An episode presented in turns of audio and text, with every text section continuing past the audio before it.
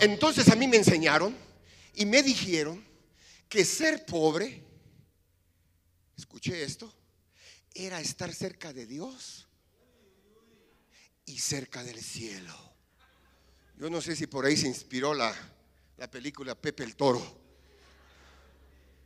pero a mí me enseñaron eso. Y cuidado con que te pudieses volver rico, porque ya olías a chamuscado. Te estabas acercando al infierno. A mí me, me metieron eso en la cabeza. Entre más pobre, más bendecido. ¿Y esa cultura de dónde vino? Esa cultura lo trajeron los romanos. Los famosos votos de los famosos curas. Voy a poner más aquí para que.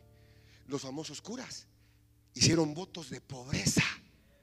Y cuando hicieron votos de pobreza, entronaron la pobreza. Y nunca se dieron cuenta que estaban entronando una potestad del diablo, una potestad del infierno. Pero le voy a decir algo más fuerte. Todavía en muchas iglesias cuando se toca la pobreza, la gente se ofende.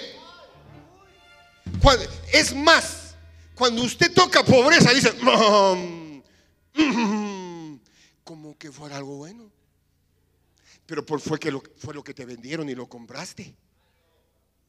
Y a mí me lo vendieron y lo compré y lo compré caro y lo pagué caro. Porque nos, nos pusieron ese sentimiento. Y el problema es, escuche bien, que la gente dice esto. Dios ama al pecador. Esos, esos son los religiosos. Aleluya. Pero aborrece el pecado. Aleluya. Ahí va bien.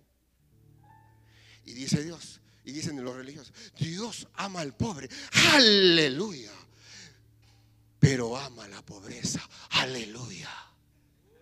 No sé si ya entendió. O sea, ahí hay una asociación. Ellos pueden identificar al pecado, pero no identifican a la pobreza. Y no saben que la pobreza es sinónimo de pecado y que el pecado es sinónimo de pobreza. No lo pueden identificar ¿Por qué? Porque no cargan el poder de la revelación. Y a la gente, escuche esto, a la gente pobre lo ven como una consecuencia y no lo ven como una maldición.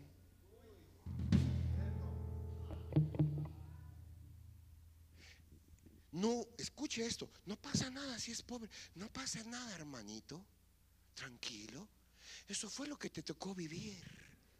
Húndete más. Estoy dando la introducción para que, porque yo no puedo establecer la prosperidad sin quitarle el paradigma de pobreza. Y todavía en la iglesia hay gente que se ofende cuando ve a una persona bendecida y prosperada financieramente. Se ofende. Y de pronto dicen, ay Dios mío, ya ¿Qué estará haciendo? ¿Qué estará haciendo el apóstol ya? ¿Qué estará haciendo el pastor? ¿A quién está explotando? O sea, yo vine aquí a tirar paradigmas. Pero no lo pueden asociar porque piensan que la pobreza es una condición de Dios. Y hoy le voy a demostrar que eso está 27.817 años luz de eso. Porque Dios, Dios, escúchenlo, uno de los nombres, de los miles de nombres que puede tener Dios, mire, mire, uno de los nombres de Dios es prosperidad. Uno, mire, mire, mire, uno de los nombres de Dios es prosperidad. Y de ahí comienza, eh, eh, no te vayas a meter a la iglesia un propósito, porque ahí son pura prosperidad.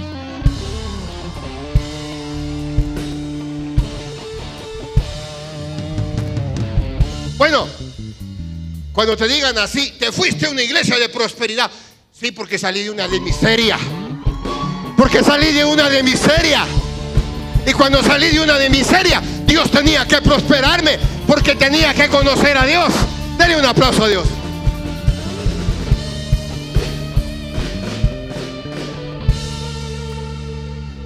Y la que está al lado, Dios te va a hablar, no te hagas.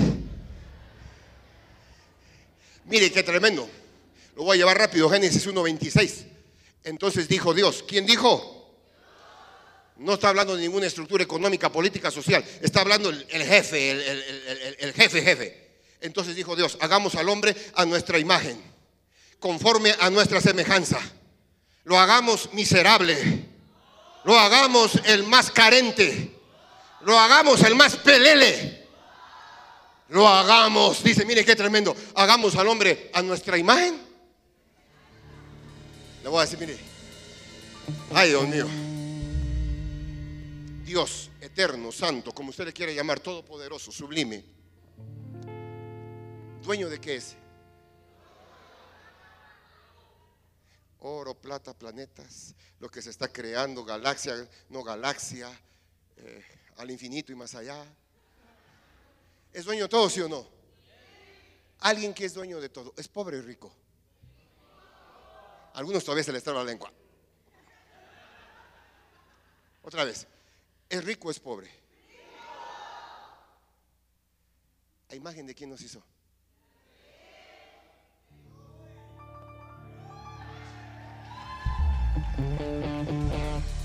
Pero le voy a poner muchos ladrillos de... Bueno, ahí usted tiene que estar listo para esto. Y mire lo que dice, lo vamos a hacer a nuestra imagen y semejanza. Que se parezca a mí, dice Dios. Que tenga lo que yo tengo. Que disfrute lo que yo disfruto. No que vaya a empeñar el diente de oro que le está saliendo ahí. No, no, no, no, no, no, no. No tengo oro ni nada que darte. Ah, no, sí, el de mi diente. No, no, no. Usted me va a tener que soportar, porque. Y dice, mire, ah, lo hagamos conforme a nuestra semejanza. Señoré sobre los peces del mar en las aves de los cielos, en las bestias, en toda la tierra y en todo animal, Él tiene que tener poder y autoridad. Le voy a decir algo. Si usted fuera dueño de un elefante, ¿sabe cuánto tendría invertido en capital? ¿Sabe cuánto vale un elefante? Lo estoy vendiendo yo, ¿quiere uno?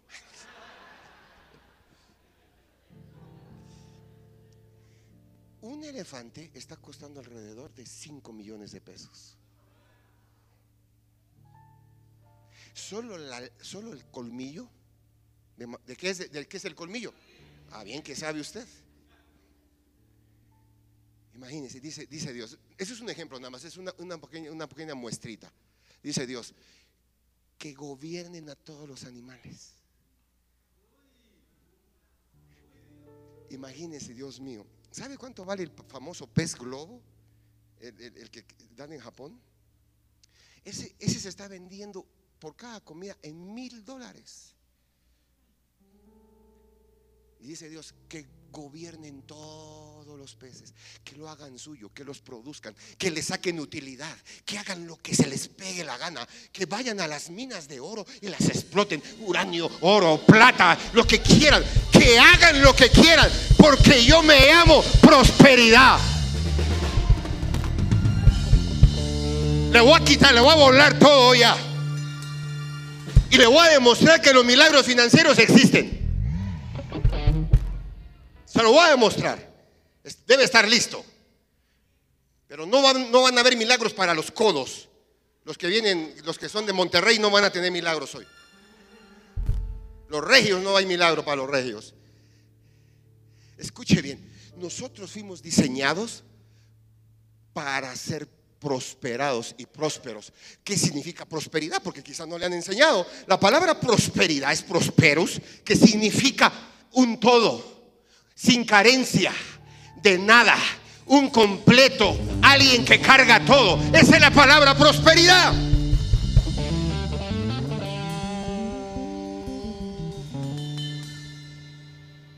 Qué significa pobreza? Que es su enemigo. Significa escasez, vacío total, carencia total de todo tipo de bien. Y escuche, no englobe la prosperidad solo en, el, la plata, porque la prosperidad es un... Usted carga paz, es próspero. Usted es libre, es próspero. ¿Cuántos son salvos en esta hora? estás cargando la prosperidad. ¿Me estoy explicando? El hombre fue diseñado para parecerse a Dios, para enseñorear de todo lo que tiene papá. Diga conmigo, soy hijo de papi. ¿Quién es su papá? ¿Quién es su papá? Ninguno dijo, ninguno dijo el Belcebú. Porque es un demonio. ¿Qué dijeron? Hijo, hija de quién es? Él es mi papi. Ay, como que mucho les cuesta. Somos hijos de papá. Que no es que una de las principales definiciones de Dios es el pater. ¿Y qué significa pater? Aquel que cuida, aquel que protege, aquel que provee, aquel que te ama. Entonces, si somos hijos de Él, usted está listo para el camino de la prosperidad. La definición de Dios personal, que a mí me gusta mucho, de todos los nombres que tiene, escúchelo, es prosperidad. Una vez una persona me dijo, es que usted eh, predica la prosperidad. ¿Y qué cosa quiere? ¿Qué predico? Si mi Dios es próspero, si Él tiene todo, si Él carga todo, ¿qué voy a predicar? Lo que Él es. ¿Está de acuerdo conmigo? Todo lo que Él hizo, lo hizo para nosotros. Y esto, aquí, aquí hay una tremenda revelación. Hoy en la famosa pandemia que hubo, ¿cuánto costaba un litro de, de oxígeno? Y ya no había en la pandemia más cruda, ¿se acuerda eso? Y llegaba un momento que usted quería, aunque tuviera el dinero, ya no lo podía comprar. Eso estuvo tremendo. ¿Cuántos sobrevivientes sabemos aquí? No, que usted tiene que darse un aplauso. Sobrevivimos a la peor pandemia de todos los siglos. Estamos vivos. ¿Sabe? Algunos se fueron. No sobrevivieron. ¿Es verdad o mentira? Usted sabe que venía la gente y le decía, ¿te acuerdas de aquel? Ya se fue. Y no había edad. Oye, pero si acabo de hablar con él, se fue yo me declaro un sobreviviente. Porque mi papá me cuidó. Porque mi papá me puso su mano. Porque mi papá me dijo, hijo, te voy a prosperar con la vida. Te voy a dar vida. Te voy a dar vida. Te voy a dar vida. ¿Cómo no voy a estar agradecido? Mire, el Espíritu Santo me, el me, me habló ahorita en mi espíritu. Escuche, si usted no pone expectativa, yo no le ruego a la gente para darle un milagro. Porque hay gente que quiere, hay gente que quiere que se le convenza para que reciba un regalo. Oye, que mira, que aquí.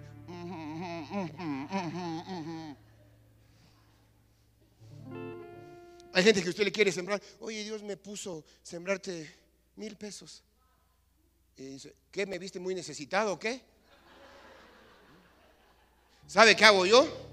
Agarro mi cartera, vuelvo a guardar mi dinero y me voy esa persona no es buena tierra para sembrar. ¿Ya entendió? Mire, ¿cuántos saben? Porque yo no le digo otra cosa que, que esto, esta maldita pandemia. ¿Sabe qué hizo? Nos separó de nuestros seres queridos. Llegábamos a ver a papá y a mamá a distancia, o a veces ya ni llegábamos a verlo. Separó a nuestros hijos, les puso una pantalla, una computadora, los, alejó de la, de la escuela, la economía se vino abajo, mucha gente cerró, cerró los negocios y fue algo muy fuerte en la economía. Las grandes cadenas hoteleras, solo porque traían un gran capital de colchón, no cerraron. Porque si no hubiese sido así, todos hubieran cerrado, los del gran turismo las empresas, todo, todo, todo se vino hacia abajo. No me diga usted que eso es de Dios. Ahí viene. Alguien dice, es que Dios mandó la pandemia. No, Dios permitió la pandemia. Pero quien lo envió fue la pobreza. A la que tanto defiendo, sí, a esa. La pobreza fue, envió esta pandemia. Porque la pobreza trae escasez.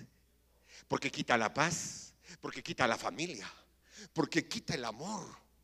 Todo eso hace la pobreza. ¿sí? No me diga, escúchelo bien. Hoy nosotros eh, estamos experimentando mucha gente, ¿cuántos tuvieron que dejar la familia e ir a otro país por cuestiones de qué? Dígalo, dígalo. No me diga que la pobreza entonces une a la familia. No me diga que la pobreza fortifica a la familia. Y no es que no amaras, y no que no amaras a tu familia, no es que no amaras a tus hijos. Yo en lo personal tengo unos tíos que tuvieron que dejar a sus hijos para irse y, pensar en otro mundo mejor. Pero de pronto resulta que la pobreza es el héroe del país. Y que hoy el nuevo gobierno dice, vamos a ir a los pobres para que los pobres le vamos a mantener la pobreza, para que no se vaya del país. Cuando la pobreza no hay que mantenerlo, hay que correrla, hay que echarla fuera, hay que decirle, pobreza, te vas en el nombre de Jesús. ¿Cuántos comparten esto conmigo? Y esté listo porque la palabra profética no es que voy a profetizar, ya está el ambiente profético, ya lo dejaron, ya está la atmósfera, ya aquí sucede lo que vaya a suceder porque ya se creó una atmósfera. Ya está esa atmósfera. Y usted va a ver milagros, le tengo que contar lo que, lo que yo he pasado. Voy a ir al Salmo 118, 25. Vea esto. Mire lo que dice, si lo pueden poner adelante. 118, 25. Oh Jehová, sálvanos ahora. ¿Cuándo? No espere que su salvación venga en 10 años. La salvación es, oh Jehová, sálvanos ahora, te lo ruego. La palabra ruego significa humillación. Hay gente que quiere, ay Dios mío, hay gente que quiere salir de la pobreza con un corazón altivo. Si quiere, Señor, dame sinónimos. A ese no le van a dar. Dile al que está al lado, yo te amo. Es que hay gente, mire, que quiere, que tener bendición financiera y con tremendo ego. No, no, ya, bueno, mejor ya, Señor. Me estoy desclavando ya. Siento que el clavo se está aflojando. Y así cae, usted lo va a escuchar. Oh Jehová, sálvanos ahora. Te ruego, te ruego, te lo suplico, Dios, que en medio de este COVID, que en medio de esta pandemia, que en medio de estas secuelas, oh Jehová, que nos hagas prosperar ahora. Ay, Dios mío, no hay mejor panorama que la prosperidad para que se dé ahora. ¿Sabe por qué? Porque todo lo que dejó la pandemia dejó pobreza, destrucción, nos laceró el cuerpo. Nos laceró. Hay alguien que va a estar cambiando. Profetiza por el Espíritu que la gente que tenga el poder de la revelación comenzará a ver el poder de la gloria de su prosperidad. En el nombre de Jesús.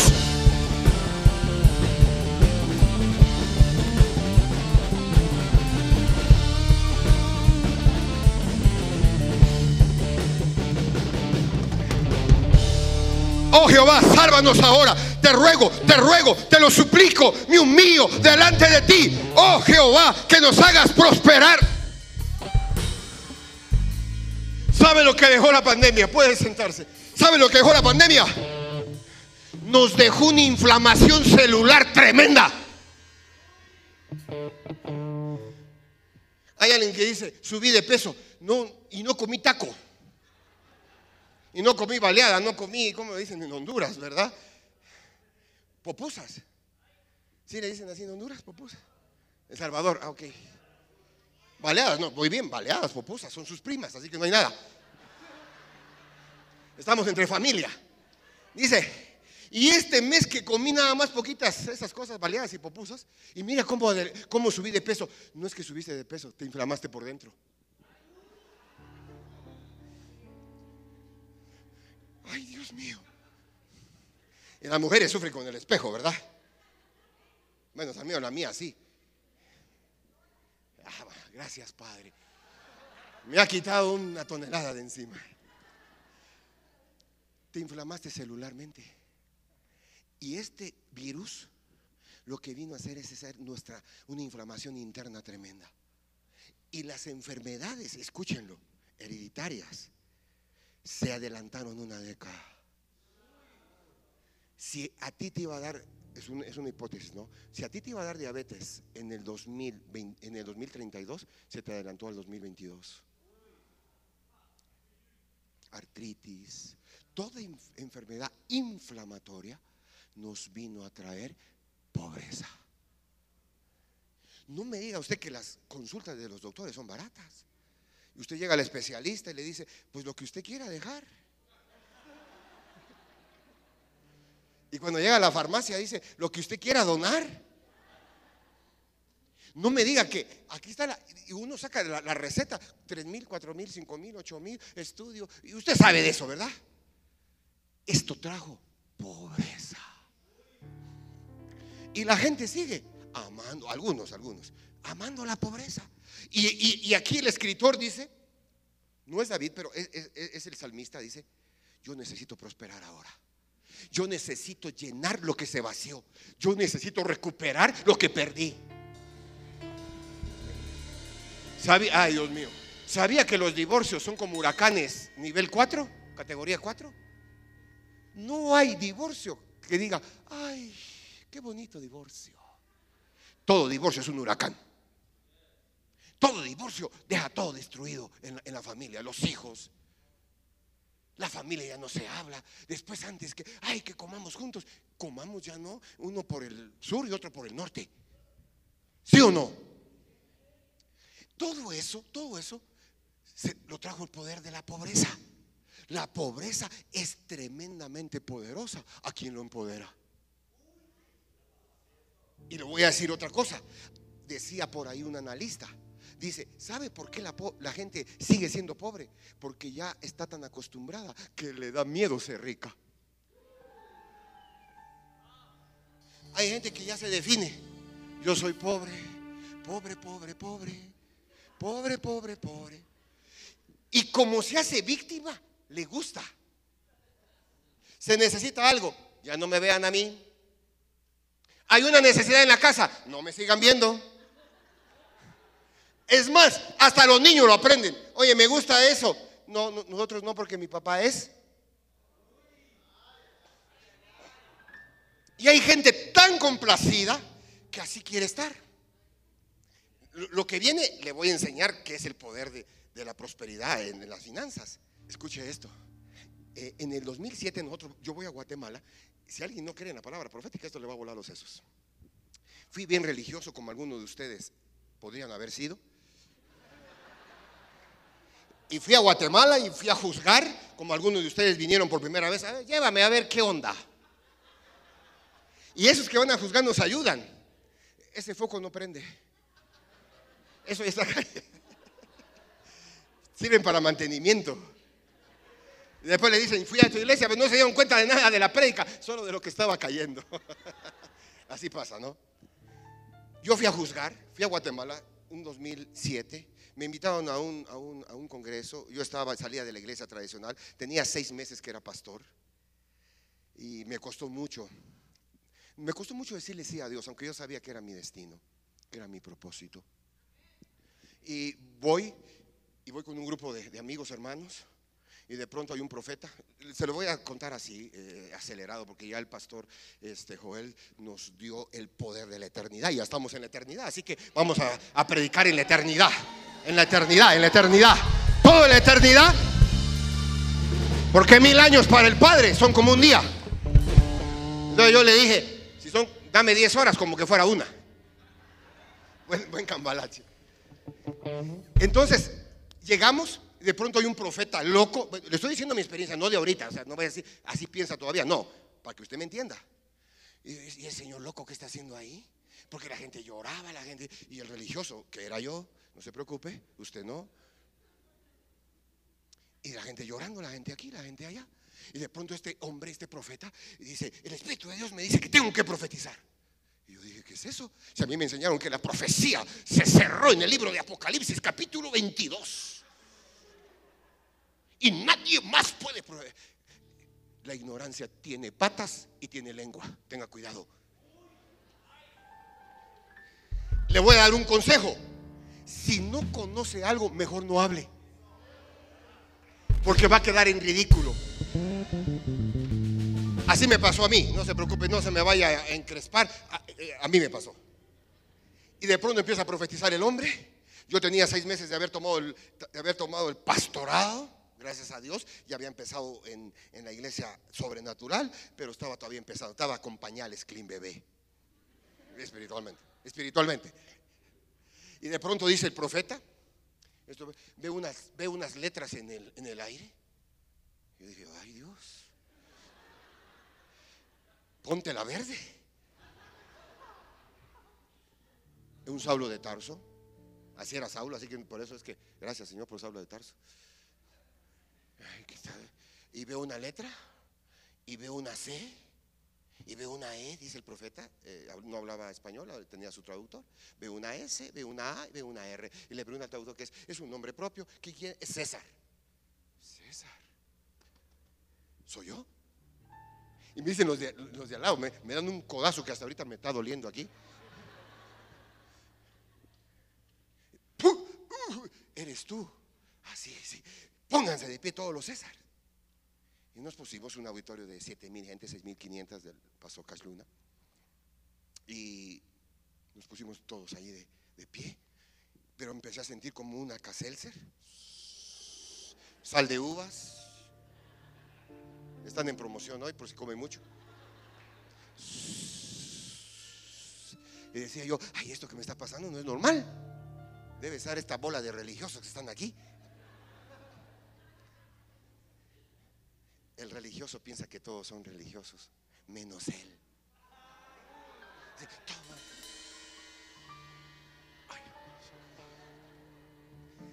Pero ya empecé a sentir el caselcer.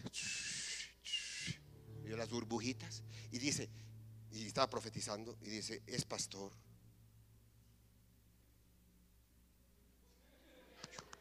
César, pastor, soy yo. Y en la casa se le empezó a hacer más intenso, ya la pastillita. Cuando dijo la primera vez, es César, nos 40 gentes, ¿cuántos? Pablo César, Carlos César, Mario César, Carateta César, no sé cuántos. Pero cuando dijo pastor, quedamos cuatro. Uno de Guatemala, Costa Rica, San Salvador y yo de México. Y sigo profesando. Es César. Es pastor. Pero cuando viene lo segundo, lo tercero. Y es de México. En ese momento explotó.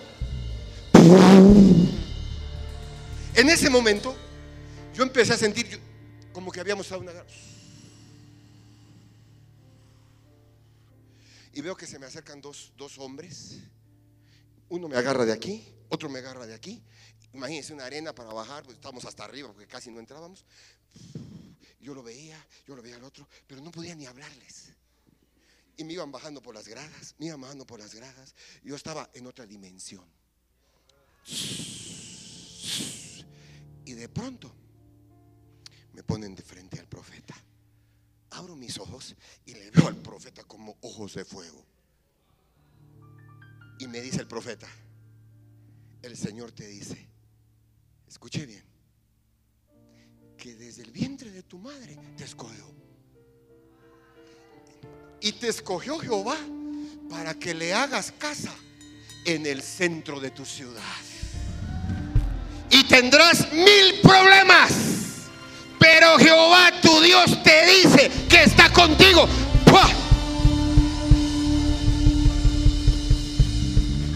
Me dieron, mire, mire, si alguien cree que se cae la gente por show, a mí me dieron vuelta esto. Yo caí en la alfombra.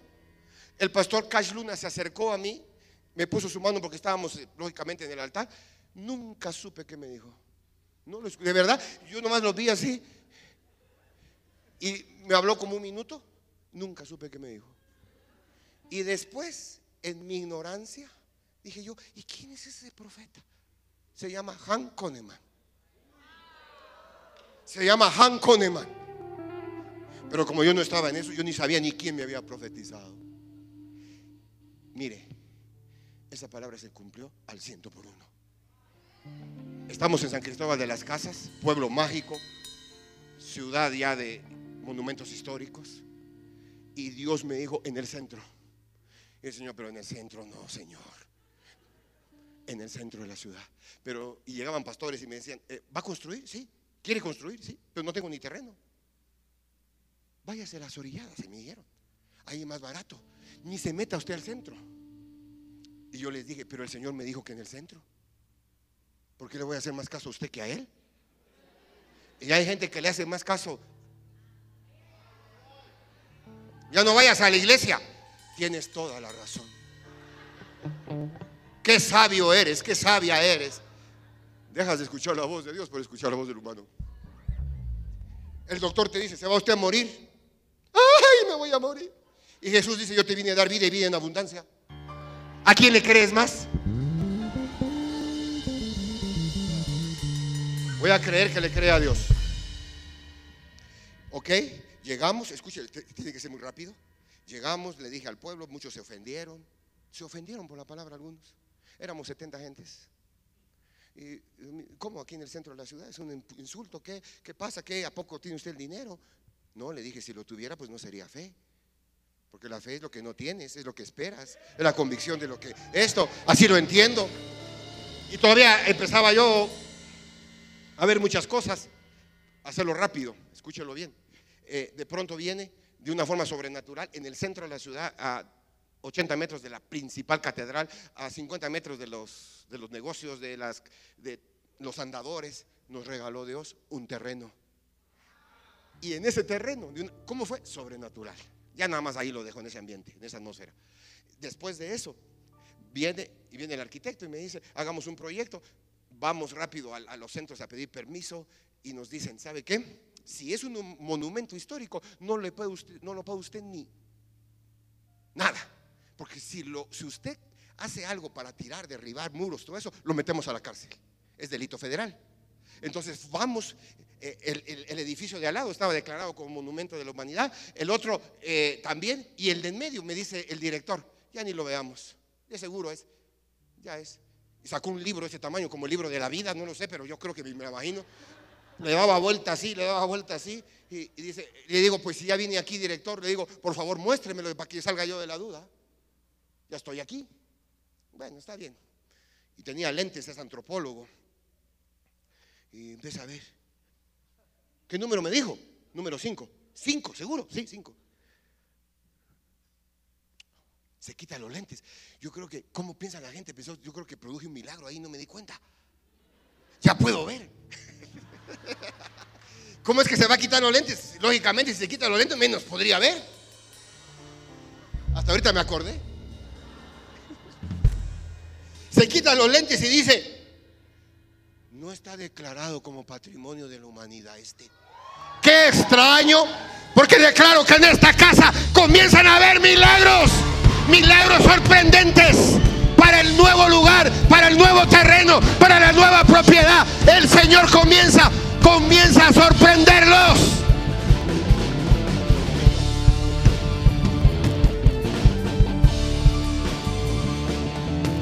Lo claro, está hecho, está hecho. Se lo tengo que contar muy rápido. Después de eso, me dice, tráigame el proyecto. Agarramos con el, agarramos con el arquitecto y aventamos el proyecto. Imagínense, en el centro de la ciudad, un proyecto de tres pisos. Lo pusimos para, tiene para 600 sillas, nosotros metemos 500.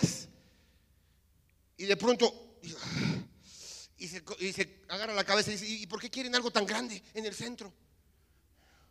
le digo, porque así es esto. Pero no le voy a decir nada porque hasta ese día no le dije nada. Ah, ¿Y qué van a hacer? un salón de usos múltiples.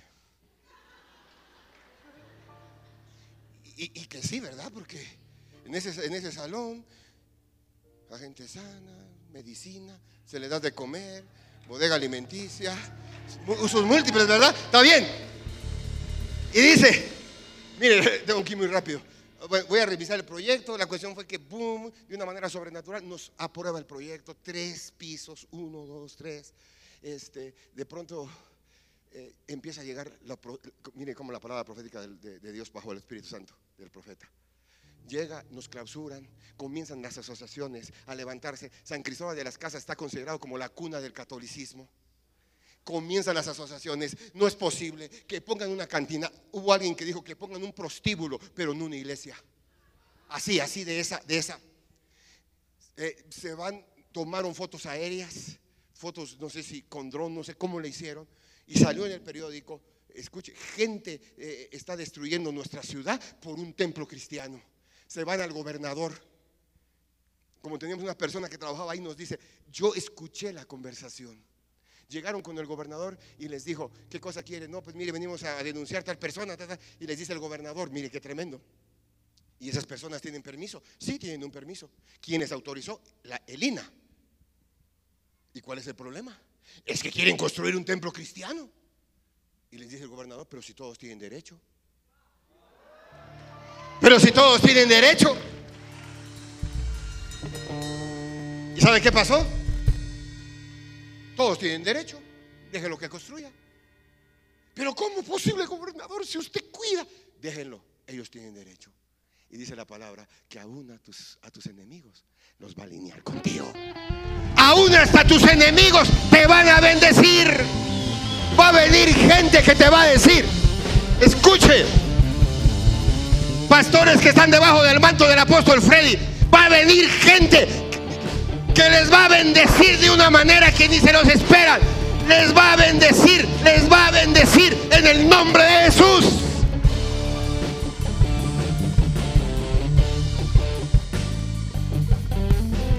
Ok, puede sentarse, tengo que ir muy rápido, yo lo sé.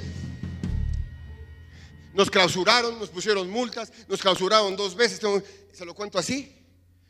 Pero la palabra profética, cuando Dios dice, nadie contradice. Cuando Dios dice, nadie contradice. Cuando habla el jefe, nadie puede decir lo contrario. Él dijo, el Dios de la prosperidad dijo, ahí quiero mi casa. Él lo dijo. Él lo dijo. 2012, mes de julio. Mi padre espiritual, a quien honro y bendigo, con mi madre espiritual, llegaron a inaugurar el cumplimiento de la palabra profética. Y ahora, ahí en el centro de la ciudad, se adora a Dios. Toda la semana está abierta. Toda la semana. No como las iglesias católicas que nada más hablen para que se oreen las imágenes. Ahí toda la semana recibimos gente, oramos por, por enfermedades. Dios mío, en el andador que está a 50 metros pasan alrededor de 7 mil gentes diarias. No se puede ni pasar. Llega turismo todo el año. Escuche bien. No me diga que mi Dios no es próspero. ¿Cómo le hago yo para negar su prosperidad? Imagínese que vengo hoy a compartirle. No, sí, usted tiene que seguir así, no se preocupe. Échele ganas. No, le voy a decir qué significa, porque usted tiene que tener revelación. ya muchos dicen, muchos, bueno, gracias por esa revelación, Señor. ¿Cómo le voy a venir a traer un mensaje de apeso? Cuando tenemos un mensaje de peso.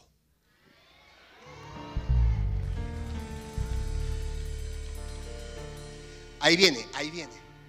Tengo que entrar rápido a esta. El hombre no ve en el dinero su bien, sino su mal. Hay gente que dice, Señor, por favor, si me vuelvo rico, ya lo sé que lo voy a regar, mejor así como estoy. Y Dios dije, no, no te preocupes, así te voy a regar. No necesitas ayunar ni necesitas hacer muchas cosas. El dinero siempre será cuestionado. Nota. La persona que desea hacer dinero tiene que luchar siempre con el mito.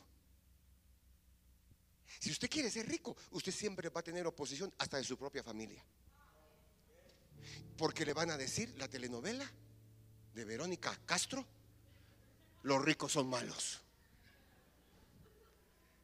No, no, no, es que ser rico. Ay, ya lo sabía yo, ya lo sabía yo. La religión nunca asocia y admite a un hombre ungido y bendecido, prosperado económicamente. Si viene el, hombre de Dios y dice, y ya no saluda con la mano, te saluda con los dedos de los pies, ay, qué ungido. Así es el religioso, gracias a Dios que aquí no hay eso, ya, ya lo limpiaron, gracias a Dios. No se crea usted, dice, ah, yo soy hombre de fe. El rico es malo, le hago una palabra. Dios es muy, muy, muy rico y es el más bueno. ¿Qué está pasando? Pero hace mí me dijeron que los ricos son malos. Y yo conozco a alguien que es muy, muy, muy, muy. Y es el más bueno de toda la humanidad. ¿Cuál es el problema? Voy a entrar a esto porque se lo tengo que dar. Se lo tengo que dar. Escuche bien. Hay gente que dice, voy a ser rico y voy a solucionar todos mis problemas. Mentira. Voy a ser rico y voy a solucionar todos mis problemas. Mentira.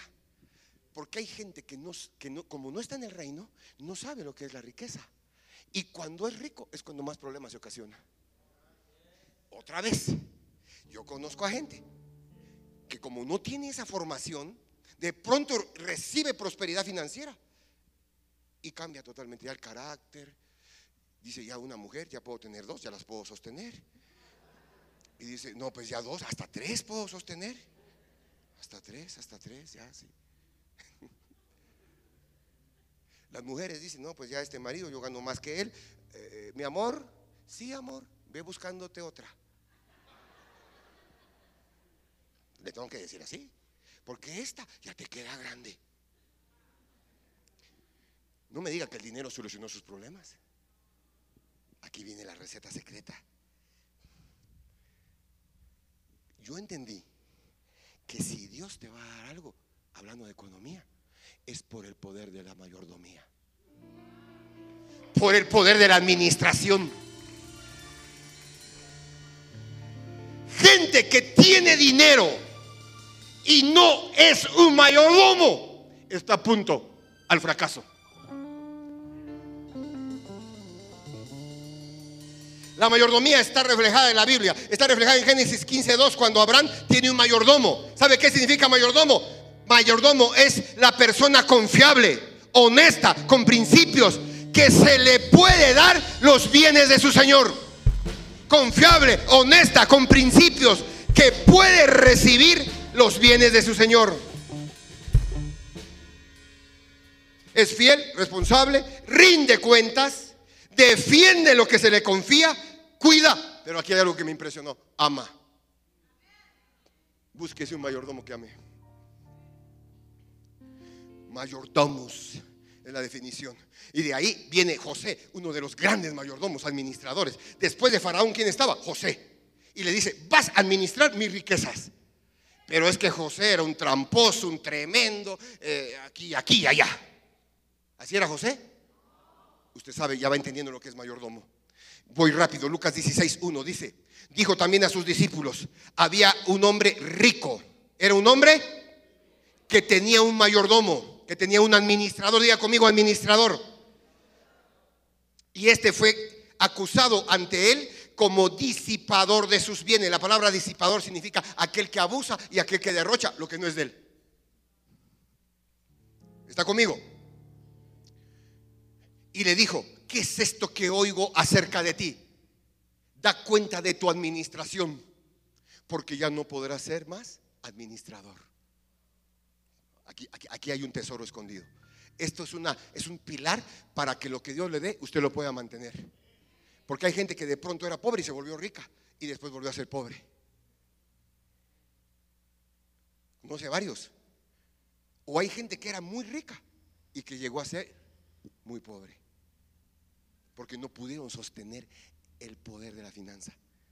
Entonces el mayordomo le dijo, ¿qué voy a hacer? Porque mi amo me ha quitado mi administración. ¿Sabe cuál es el problema del ser humano? Y lo ha dicho el apóstol Guillermo, mucha gente, que cuando llegan a la iglesia, llegan sin trabajo. Consiguen trabajo. Hasta la vista. ¿Y qué pasa? Escuche bien esto. Escuche bien.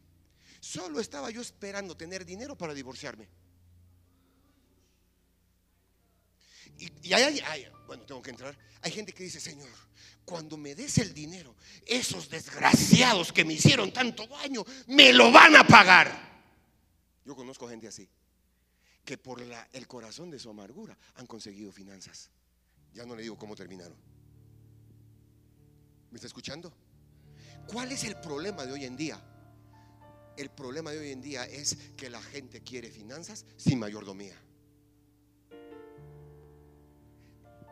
Un administrador nunca, esa es una ley, un administrador nunca será dueño de las finanzas de su Señor. ¿Quién es el dueño de todo? ¿Qué somos usted y yo? Dígalo fuerte, no tenga pena.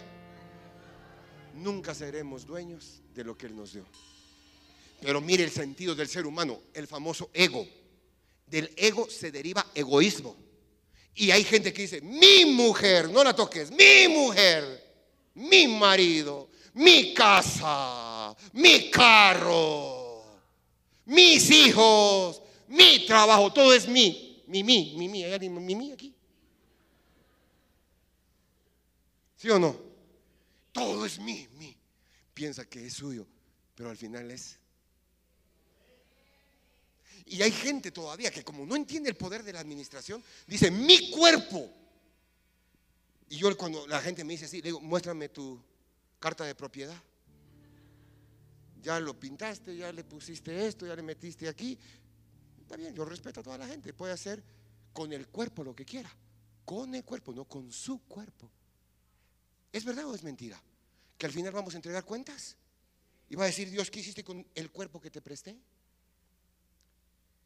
¿Qué hiciste con la esposa que te di? ¿Qué hiciste con los hijos que te presté? Pero si eran mis hijos, ¿quién te dijo?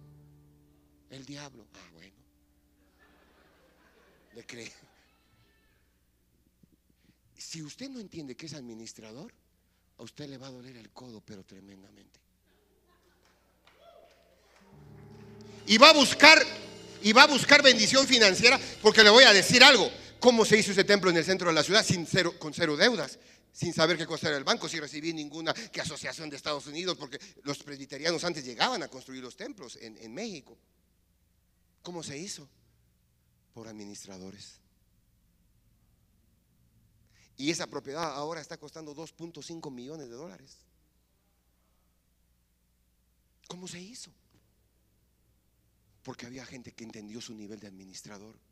Cuando usted no entiende su nivel de administrador, Dios le va, porque Dios lo va a bendecir en esta casa. Es más, no lo va a bendecir, ya los bendijo a muchos.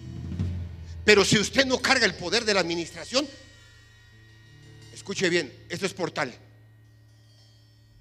El diezmo le va a doler el alma darlo. Y va a dar un mes sí, tres no.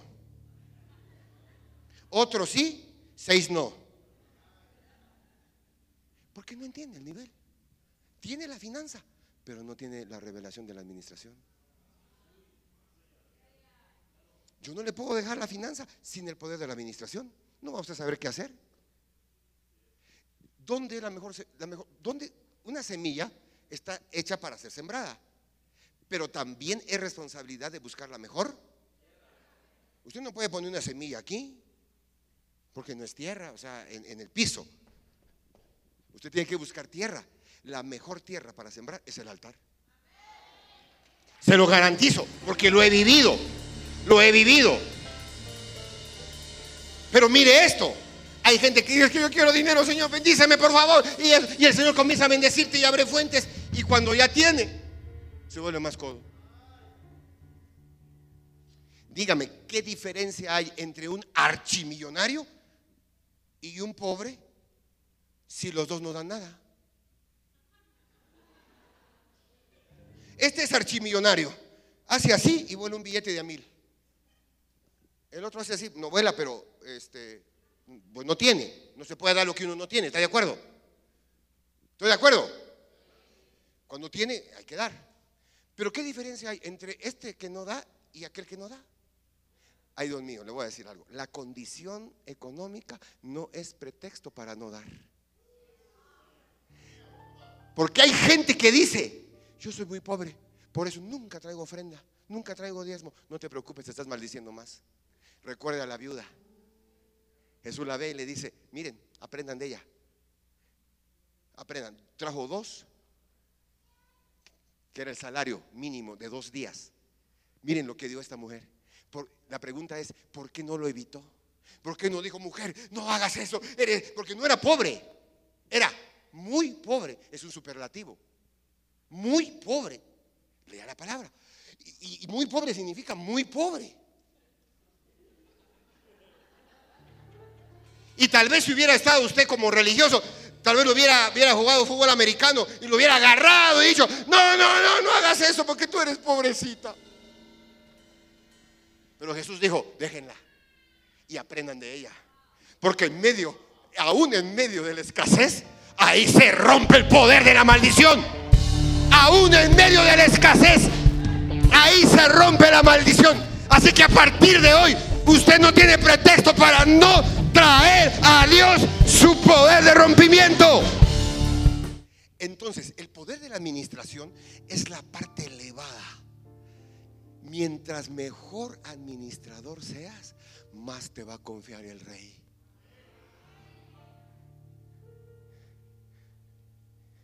Ay, Dios mío, es que a mí me dan esto y me hago bolas. No te van a dar más. Porque si ya te bolas con eso, te vas a hacer pelotas con la otra. ¿Qué tengo que hacer? Aprenda a administrar. ¿Y cómo es el administrador? Es fiel, es honesto. Hay gente que usted manda a comprar algo y él nunca le trae el cambio.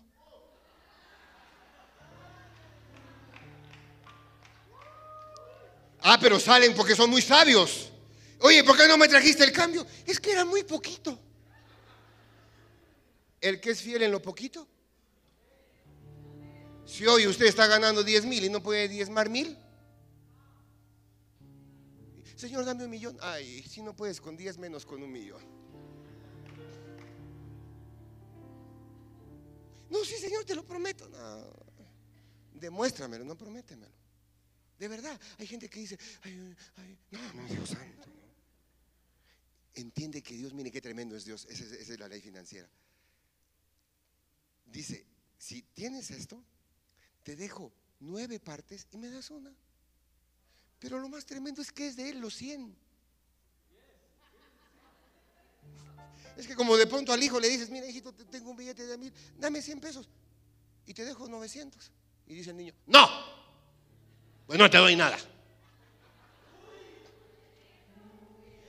Pero mire que a veces el reino solo es sentido común. Solo sentido común. Ay, Dios mío. Yo sé que aquí hay gente que tiene que entrar en el sentido de fidelidad del diezmo y de la ofrenda y de la primicia. Y, ah, le voy a decir un secreto. Al menos en, esa iglesia siempre me formaron con finanzas. Y por más de 40 años yo llevo diezmando sin interrupción para la gloria de Dios. Sin interrupción, sin interrupción, sin interrupción. No, pero le tengo, que contar esto. Eh, esto, esto. le va a volar la cabeza. En una ocasión nosotros tenemos un grupo financiero con, mi, familia y de pronto nos hablan de la famosa banca Serfín, desaparecida, o llamada Santander SASB, para que se acabe duda. Y nos hablan y nos dicen, señores, buenas tardes, buenos días, les queremos felicitar. Ay, Dios mío, ya me saqué mi tarjeta de crédito. Dice, muchas felicidades, porque se acaban de ganar un millón de pesos. Y nos quedamos viendo. Y, nos quedamos viendo.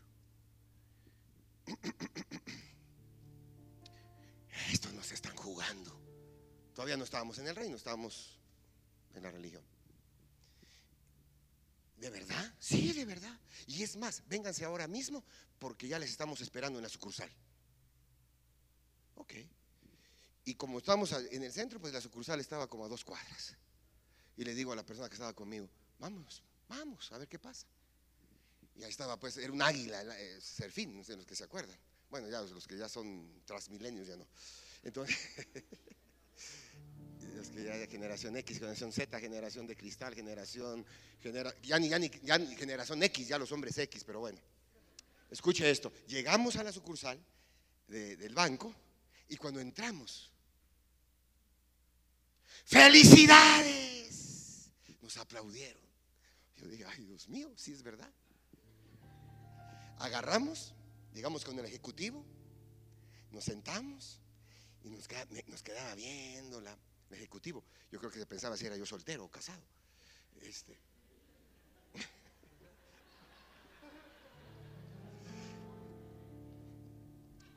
y dice, pues muchas felicidades, nada más que hay un problema. Ay, Dios mío, ya sabía yo que no era tanta bondad. Le vamos a quitar 17 mil pesos al millón porque es de los impuestos. Ah, no hay problema, quíteselo. Agarramos, tengo que hacerlo rápido, yo sé, discúlpeme. Nos fuimos, nos depositan a la cuenta de cheques el, 900 y tantos y nos vamos con el grupo. ¡Ah! Nos ganamos un millón de pesos. Eso no sucede todos los días. Es más, es más fácil. Eh, ah, debe usted tanto, debe usted tanto y pague usted. Eso sí sucede más. Y nos reunimos el grupo y dice, ah, qué bueno, ah, que Dios es bueno, es que Dios es bueno, claro que Dios es bueno. Y sabe que hicimos, bueno, 900 y tanto, agarramos y dijimos, vamos a meter este proyecto, vamos a meter este proyecto, vamos a meter otro proyecto, qué bueno que nos cayó esto porque necesitamos esto, necesitamos aquí. Y en cuestión de una hora, este, ocupamos el, el dinero. Agarramos, nos fuimos. Y ahora qué bueno, sí, se compró lo que tenía que comprarse. Pero después de tres meses, alguien ya parece que está recibiendo revelación. ¿Qué faltó? ¿Ya vio? ¿Qué importante es? Nos vino la peor sequía. Se nos quemó una unidad de la nada. Mire esto una unidad que servía de transporte de mercancía. De repente habla del chofer y dice, ¿saben qué? Este, se incendió pero está asegurado. Ya se venció el seguro.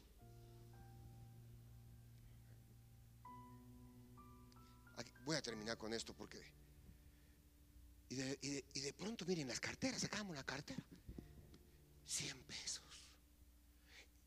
Eh, y, de, pronto alguien, oye, este, voy a bajar a, a Tuxtla, voy a tal lugar. ¿No tendrás ahí para gasolina? Empresarios.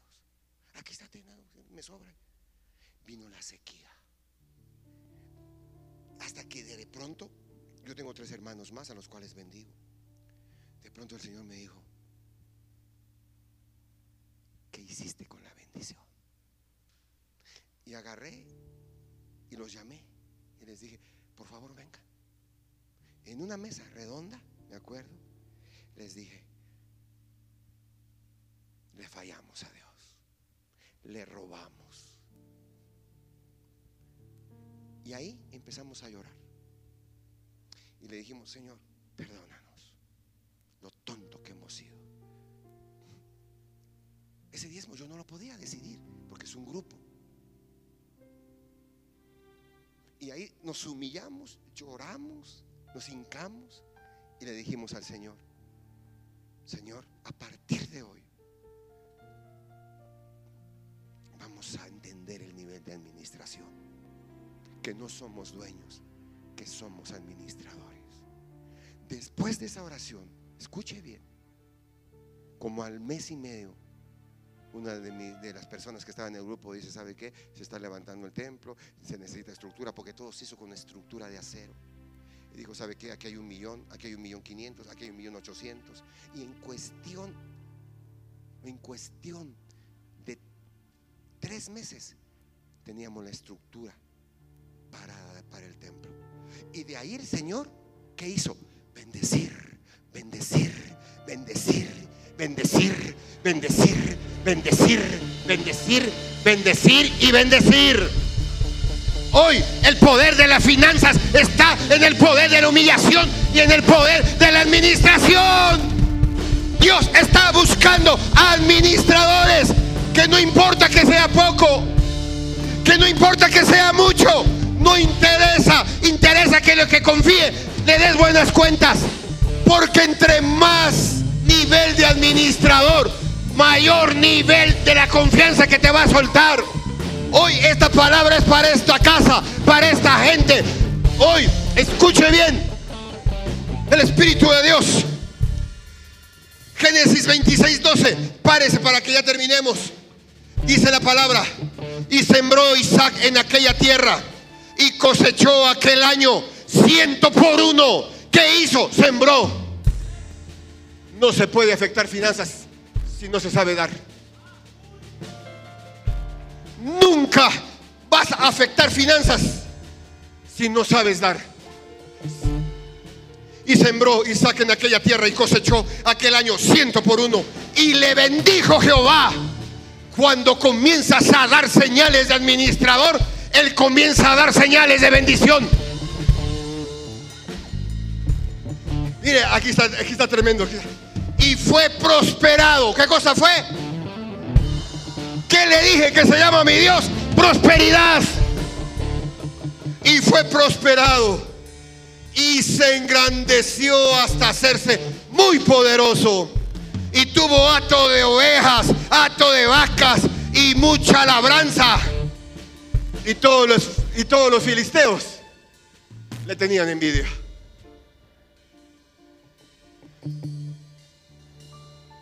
Ay, Dios mío. ¿Sabe lo que Dios quiere hacer? Quiere bendecirte. Porque es el pensamiento de papá para nosotros. Mira que mis pensamientos para ti son de bien y no de mal. Dios está en su mente. Lo quiero prosperar, lo quiero prosperar. Déjate prosperar. Nos urge prosperar. La prosperidad no es un lujo, es una necesidad para un hijo de Dios. Déjate prosperar. Deja que Él te comience a enseñar el poder de su bendición y el poder de lo que puede hacer contigo. Finanzas sin revelación son basura. Tener dinero sin revelación tienes basura. Finanzas con revelación significa poder, autoridad y dominio del cielo. Poder y autoridad y dominio del cielo. Porque eso quiere hacer Dios. Yo no sé. Pero sé que hay gente que después de esto se va a levantar. Y va a agarrar y va a agarrar un sobre y va a decir, ah, sí, yo voy a dar 5, 10, 15, 20, 30, 50, 100, 200, 500, un millón. No tengas miedo. No tengas miedo. No te espantes. Porque todo aquel que da es porque ya recibió. Es que no es que va a recibir. Es que estos billetes significa que ya recibiste. Y si doy más, es porque vas a recibir más. Pero se puede ser bendecido financieramente sin dar, no. Es ilegal. Porque la palabra dice, y sembró Isaac en aquella tierra y cosechó aquel año ciento por uno. Sin dar no hay bendición. Yo, yo, quisiera decirte, no des nada, sigue siendo así de tacaño, igual de codo, y vas a ver cómo te va. Te voy a engañar. Te voy a engañar. Y alguien va a decir, eh, eh, que usted que el pastor le dijo que no, no, no, el pastor no me dijo nada. El apóstol menos. Yo vine a darte lo que he vivido.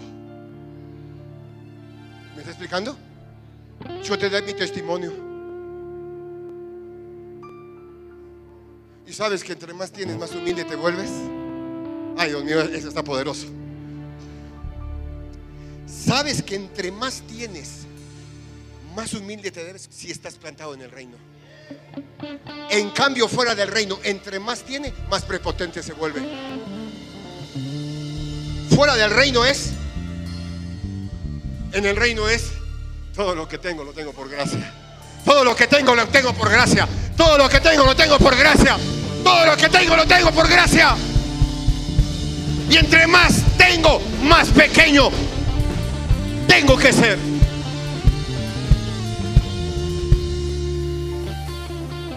Le estoy dando el portal y le estoy dando el poder para mantener el portal. Si usted no hace eso, usted no prospera, se lo garantizo. ¿Por qué? Porque lo digo yo. No, porque lo dice Él, la palabra. Si usted quiere entrar al nivel de las finanzas, número uno, tiene que sembrar, tiene que dar y, y dé generosamente. Acuérdense 1 Corintios 8, los macedonios, gente en, pobreza extrema, extrema en pobreza. Y dice el apóstol, no encontré gente más generosa que ellos, que en medio de su pobreza, tal magnitud de generosidad. Yo le puedo asegurar que esa gente fue bendecida, que bendecida, que bendecida. Y Macedonia al día de hoy, Dios mío, ciudades bendecidas.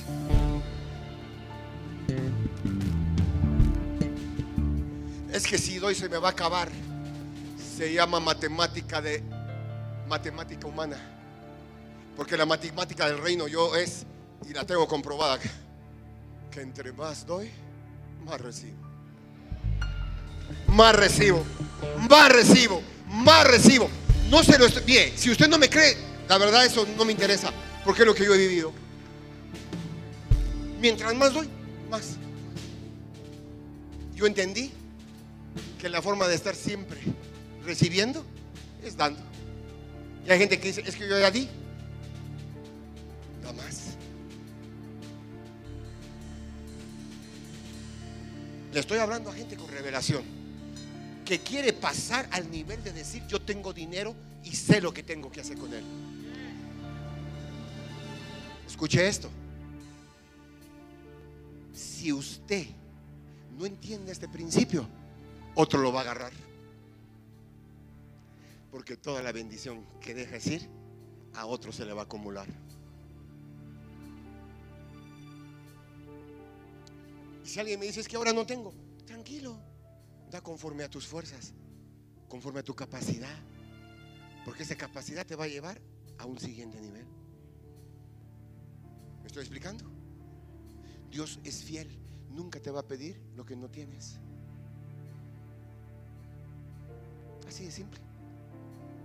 No le dijo la viuda, da cuatro. Ella dijo, doy dos. Y dijo Dios, es su capacidad, pero es su bendición.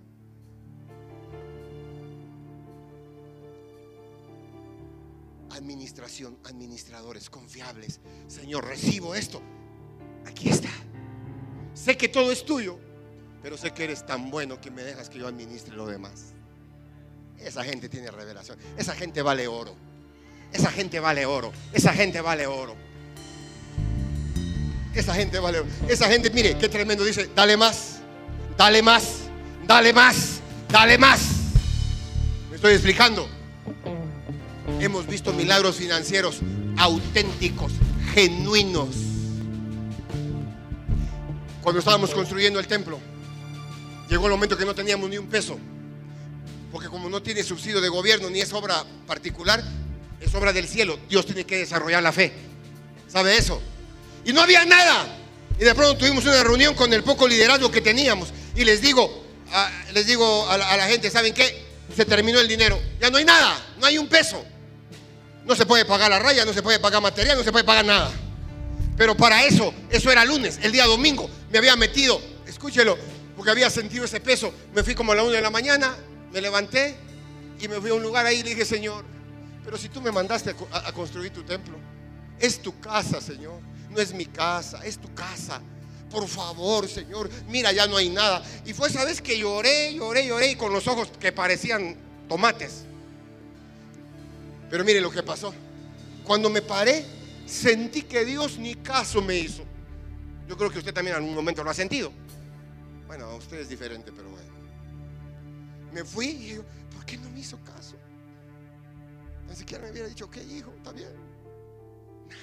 Son esas oraciones que yo le llamo así, que uno siente la ausencia. Me fui a dormir, al otro día tuvimos la junta. Le dije a la gente, oramos, me bajé y había un empresario que estaba ahí tomando café en la librería cristiana que tenemos.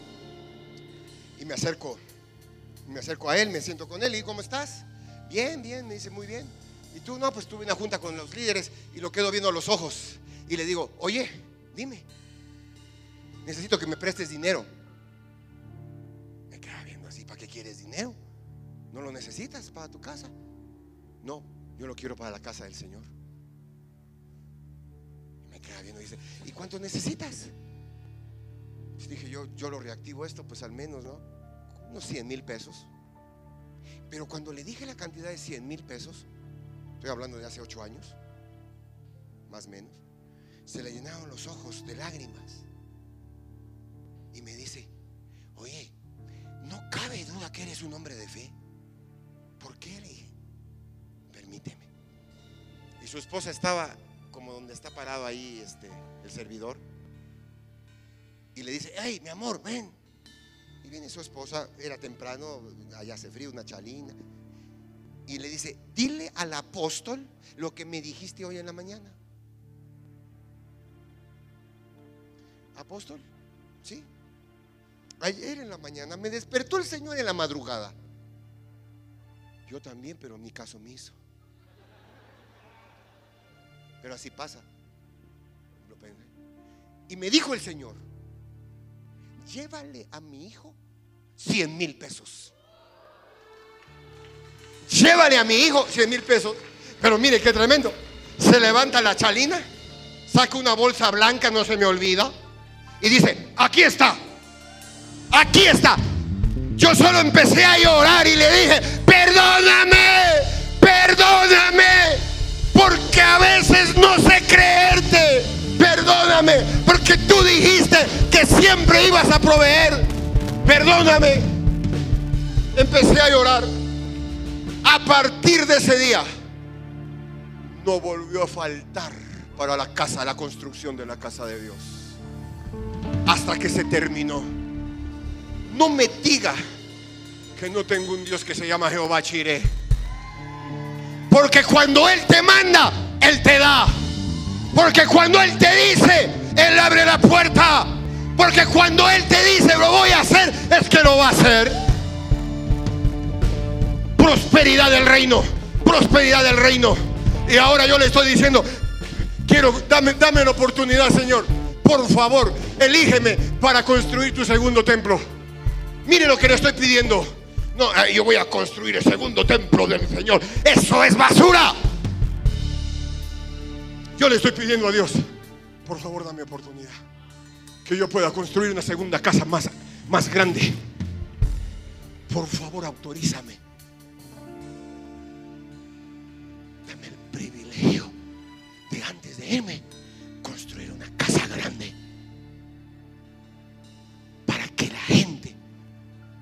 Que decía nuestro abuelo espiritual, evangelizar y discipular se cumpla en este tiempo. Yo no sé cuántos van a hacer hoy. Me van a decir, este es el tiempo de ponerme a cuentas con Dios. Tienes que pedirle perdón, pídele perdón. Y dile, perdóname porque no he sido un buen administrador. A la cuenta de tres haga eso, por favor. Uno, dos, tres, por favor. Pídale perdón. Si usted no ha sido un buen administrador, si usted en, algún momento ha sido, dígale al Señor, perdóname, Padre, perdóname. Es más, declárese torpe. Declárese torpe. Dígale al Señor, soy torpe. Perdóname. Perdóname. Pero a partir de hoy, a partir de hoy, escuché tu palabra y temí, decía el profeta. Escuché tu palabra y temí. Vino el temor santo a mi vida. A partir de hoy, no más infidelidad financiera. Porque sé que eso me resta para ser el mejor administrador. No más infidelidad. No importa la cantidad. No importa. Importa el poder de la fidelidad. Señor, perdónanos por toda infidelidad financiera. Perdónanos. Sana. Sana las economías. Destruye la pobreza. La pobreza que ha traído tanta calamidad. Perdónanos, Señor. Perdónanos. Pecados conscientes o inconscientes, como sea, mi Dios. Te ruego, te ruego, te ruego, me humillo, me humillo. Que nos hagas prosperar ahora. Que nos hagas prosperar ahora.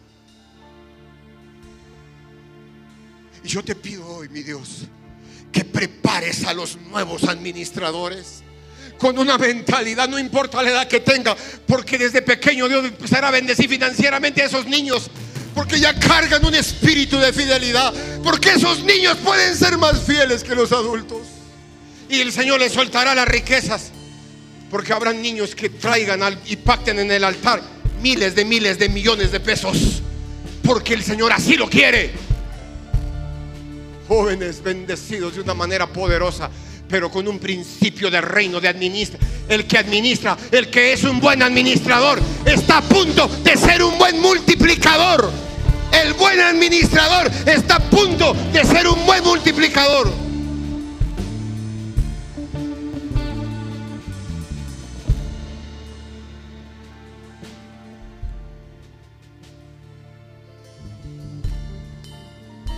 Sé que en esta casa empezará a moverse finanzas, finanzas de reino, de gente fiel, de gente que haya entendido la revelación del reino, del poder y de la autoridad.